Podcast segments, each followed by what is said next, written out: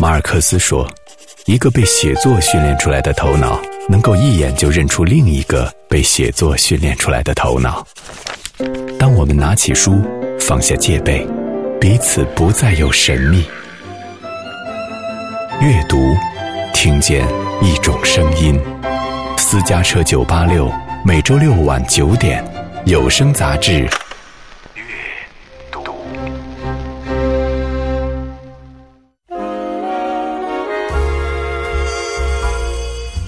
大家好，我是小轩，这里是音乐广播出品的一档读书节目，每周六晚九点和你一起阅读。今天这一期节目，我们聊的是一本跟电影相关的书，算是有一些应景，因为最新上映的电影《北京遇上西雅图之不二情书》就是以这样一本书作为男女主人公感情的线索展开，所以这部电影似乎又勾起了我们对于这本旧书、对于伦敦这条旧书街的回忆。这个地标现在几乎已经成为了全世界爱书人心里的一个暗号，而这本书也成为了一本爱情书信的圣经。它的书名就叫《查令十字街八十四号》。今天我们就来聊一聊这本书。听到的这首歌是《查令十字街八十四号》的同名电影的一首原声《Love Between Friends》。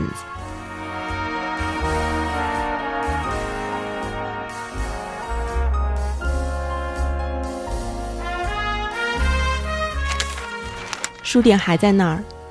如果你们恰好路过查令十字街八十四号，请代我献上一吻，我亏欠他太多。这是我想到查令十字街八十四号就会想起的一句话，书里的一句话。这本九十三页的小书，几乎就是一段友谊亦或是爱情的整整二十年的往来。这个故事发生在大洋的两岸，一方是纽约，一方是伦敦。中间连着他们的就是这二十年来的信件。写信的女人叫做 Helen Hanf，是一个一生都穷困潦倒的编剧，一个酣畅淋漓的性情女人；而写信的男人叫做 Frank Doer，是一个稳重矜持的英伦绅士，一个为写信的女人了却心愿的男人。在北京遇上西雅图之不二情书篇末打出了今以此来纪念韩莲韩弗诞辰一百周年这样一行小字，那么以此推算，这个女人是一九一六年四月出生的，她就是《查令十字街八十四号》的作者，而这个《查令十字街八十四号》就是书里的这个马克思科恩的小书店的地址。那么查令十字街是一条怎么样的街道呢？书里是这样写的。这个十字不是指十字路口，而是十字架的意思。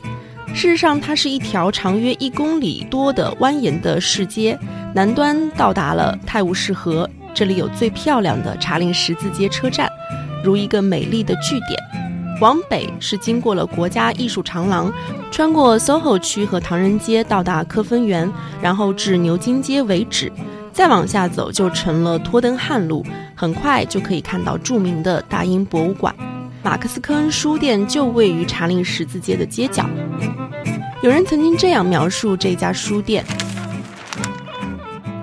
一走进店内，喧嚣全被关在门外，一阵古书的陈旧气味扑面而来，那是一种混杂着霉味儿和常年积尘的气息。再加上墙壁和地板散发出来的木头香，好像活脱脱从狄更斯的小说里蹦出来的书店。店内有一位年约五十的英伦绅士，他礼貌地向我问好。曾经在这个马克思科恩的小书店里，也有这样的一位绅士，他是这个书店的经理，叫做 Frank。那么，Helen 和 Frank 的故事就开始于一封很简单的从纽约到伦敦的商务性的信函。这封信写于1949年的十月，大概的内容是希望书店的老板可以为他寻找一些既便宜又珍贵的绝版书籍。他是这样写的：“先生，你们在星期六文学评论的广告上说你们常于经营绝版的书籍。”你们所用的“真本书商”一词让我有些害怕，因为我总是把真本与昂贵相连的。我是位穷作家，但对书却有一些真本般的嗜好。我所要的书这里都很难买到。嗯，记上我最急需的书的名单。如果你们有干干净净不超过五美元一本的二手货，请将此函视作订购单，给我悉数寄来。海莲汉服。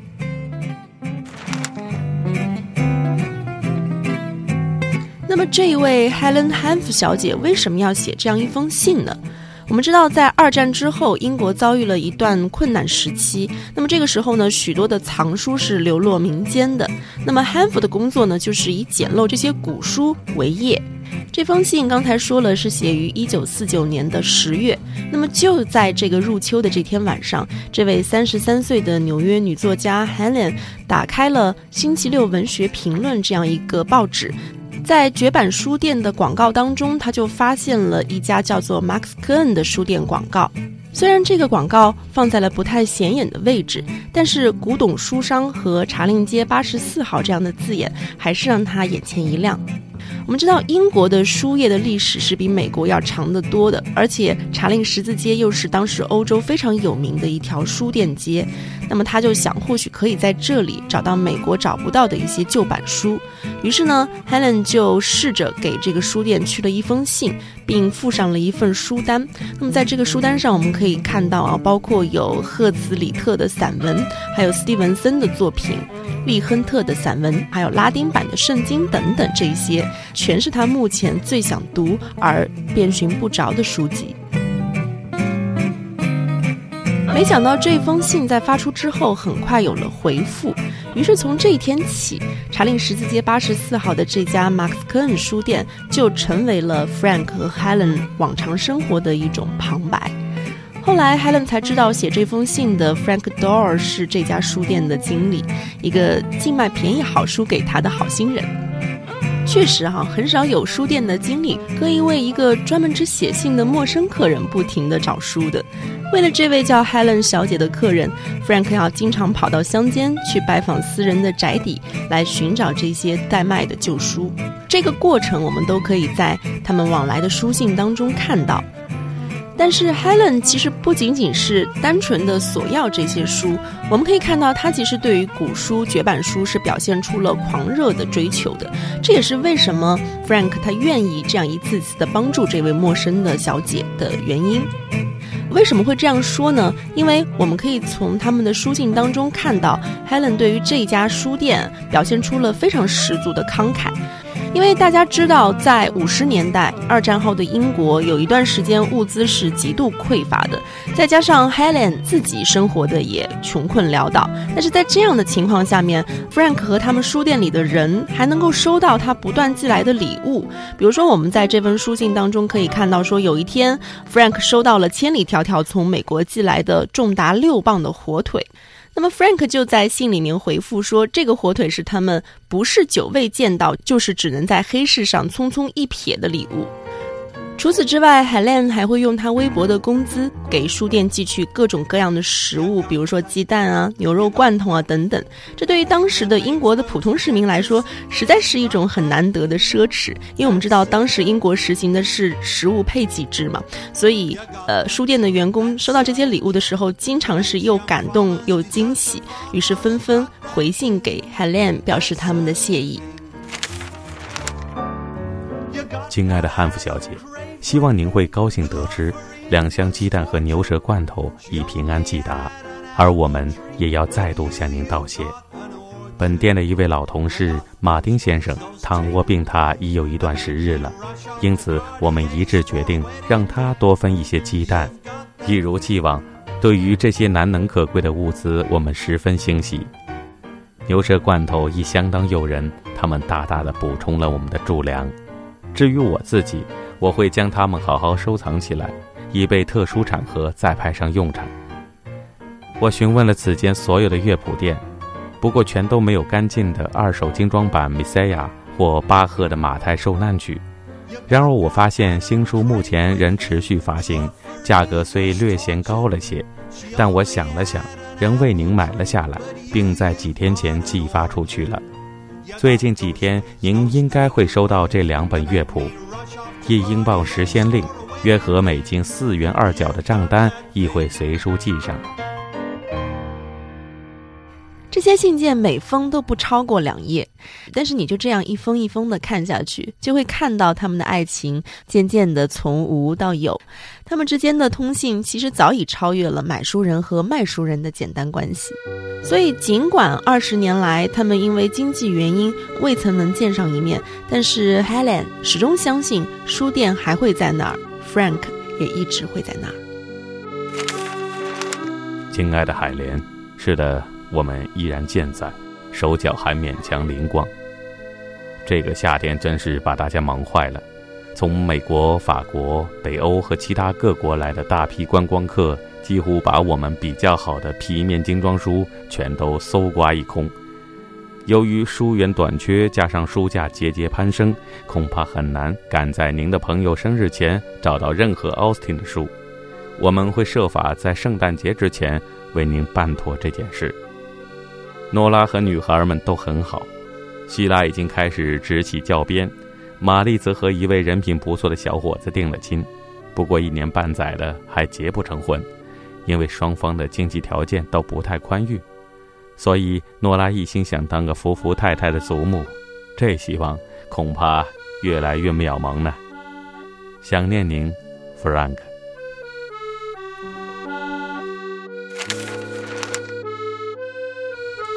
在写于一九六八年十月十六号的这一封 Frank 给 Helen 的信中，终于有了爱人之间的称呼。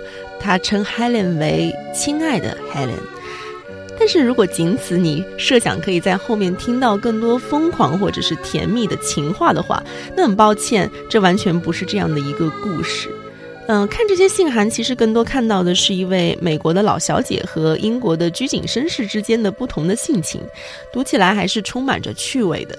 比如说，有一次在海莲给 Frank 的信中，他告诉 Frank 说：“我要一本情诗集，但是不要寄词或者是雪莱的。”他说：“请寄给我一本不太煽情的情诗集，而且是要小开本的，我可以放到裤兜里带到中央公园去。”那这个时候你就会想了，为什么他心血来潮的要看这样一本诗集呢？其实仅仅是因为春天来到了。这种妙趣横生的性情，也给了爱情另外一种铺陈的方式，它成了爱情的另一种译法。大懒虫，依我看，若要等到你寄书来，我都不晓得要超度几回了。我不如干脆直接冲进布伦塔诺书店。有什么就买什么，不管印的有多糟。你们不妨再加记一笔沃尔顿的五人传到我那份该记而未记的书单里头。老实说，订这本书实在是违背了我的购书原则。我从来不买没读过的书，否则不就像是买了一件没试穿过的衣服，同样下场吗？可是这儿竟然连图书馆也借不到这本书。要读的话倒是有，四十二大街上的分馆有一本，但。恕不外借。坐镇在柜台的女馆员用力摇了摇头，盛气凌人地说：“仅供内用。”然后只准我窝在密不透风的三幺五号阅览室里啃完整本书。既不能边读边喝咖啡，抽烟就更纯属妄想了。没关系，反正 Q 多次引用了这本书里的段子，所以我肯定也会喜欢它。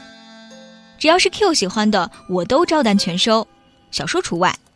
我就是没法喜欢那些根本不存在的虚构人物，操演着不曾发生过的事儿。你们成天都没事干吗？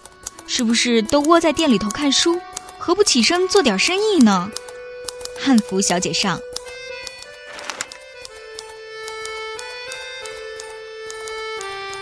我一直在想，如果不是 Frank 不幸的过早的离开了人世，这样一本彼此的书信集。还有没有机会面试让大家看到？我们在书信集当中，似乎也像这位主人公一样，有一点意外的看到了这一封信。他写在了一九六九年的一月。你可以想象一下，当 Helen 像往常一样，在晚上六点从图书馆抱着一大摞书回到家中，然后照例从门口的信箱取出了信件，看到了上面最熟悉的来自于马克思科恩书店的小蓝信封。然后，有如平常的，他空下来的时候，坐在一大堆账单之间，并不在意的打开了这封信，看到上面所写的一字一句的时候，那种无可防备、突如其来的惊诧。因为他看到的是 Frank Doerr 的死讯，就在一九六九年的一月，那个时候纽约的冬天还特别的冷。H 汉服小姐，美国。亲爱的小姐，我于近日整理公文档案时，偶然发现一封您于去年九月三十日寄给德尔先生的信。我在此非常遗憾地向您报告，德尔先生甫于上礼拜天十二月二十二日去世了，丧礼则在上周三元月一日举行。德尔先生于十二月十五日因罹患急性盲肠炎被紧急送医，虽然立即施行手术。但他仍不幸因病情扩散，导致腹膜炎并发，而于七日之后不治。德尔先生在本书店服务已超过四十年，科恩先生对于这个不幸的事件自然万分悲痛。您是否仍需本店为您寻找简·奥斯汀的书？马克思·科恩书店秘书琼·托德敬上。这封信是一九六九年的一月八号，由 Frank 的秘书，也就是最后落款署名 John Todd 小姐从书店寄出的信。他告诉了 Helen 多尔先生去世的消息。这封信的署名确实跟以往 Frank 写给他的信是不一样的。因为 Frank 经常把他的姓名和地址打成一行，而且只写上他名字的全称。而这一封信，我们可以看到他是将姓名和地址打成了两行，而且 Helen 只是简写成了 H。当时他就想，或许是不是 Frank 已经离开了书店了呢？但是结果并非如此。这个时候，当他看到这封信的时候，那个离他很远，但是灵魂却很近的两个人，已经是阴阳相隔了。他留下了一个非常悲情的结局。有时候我想，这种长长的情书，仿佛是我们对于一种细水长流的向往。我们会非常迷恋“从前慢，车马邮件都慢，一生只够爱一个人”的这样一种心境。呃，但是现实呢，却每天都在不断的更新。据说当年的这个马克思科恩书店的地址，现在开了一家快餐店，在以前这里是一家酒吧。在以前是一家唱片店，虽然我们如今已经无从查询查令十字街八十四号的这一家旧书店了，但是英国的文学、古本图书，甚至是伦敦的巷陌，这些话题仍然不断的激起后来者对于这个书店的思念和共鸣。每年世界各地都会有不同的书迷来到伦敦的查令十字街来寻找书中留下的痕迹，所以这句话。If you happen to pass by Forty-Eight Charing Cross Road, kiss it for me. I own it so much. 就是我在开头念到的。如果你们恰好经过查令十字街八十四号，请代我献上一吻。我亏欠他太多，才会成为一句经典，才会让每一个经过这里的人都驻足和回望。查令十字街八十四号在一九七零年首版于美国，一经出版就受到了大家的欢迎。后来他又被英国的出版商看中，在英国出版，于是海伦也才得以有机会来到了他的梦想之地伦敦。最后，我们在这个同名电影中看到的，当海伦赶到了查令十字街八十四号的时候，当他走进即将被拆迁的这个马克思科恩书店的时候，距离他第一次给这里写信已经过去了二十年。他笑着对空荡荡的书店说：“我来了，Frank，我终于来了。”一九九七年九月四号，海伦·汉弗在美国的家中去世，享年八十一岁。终身未嫁。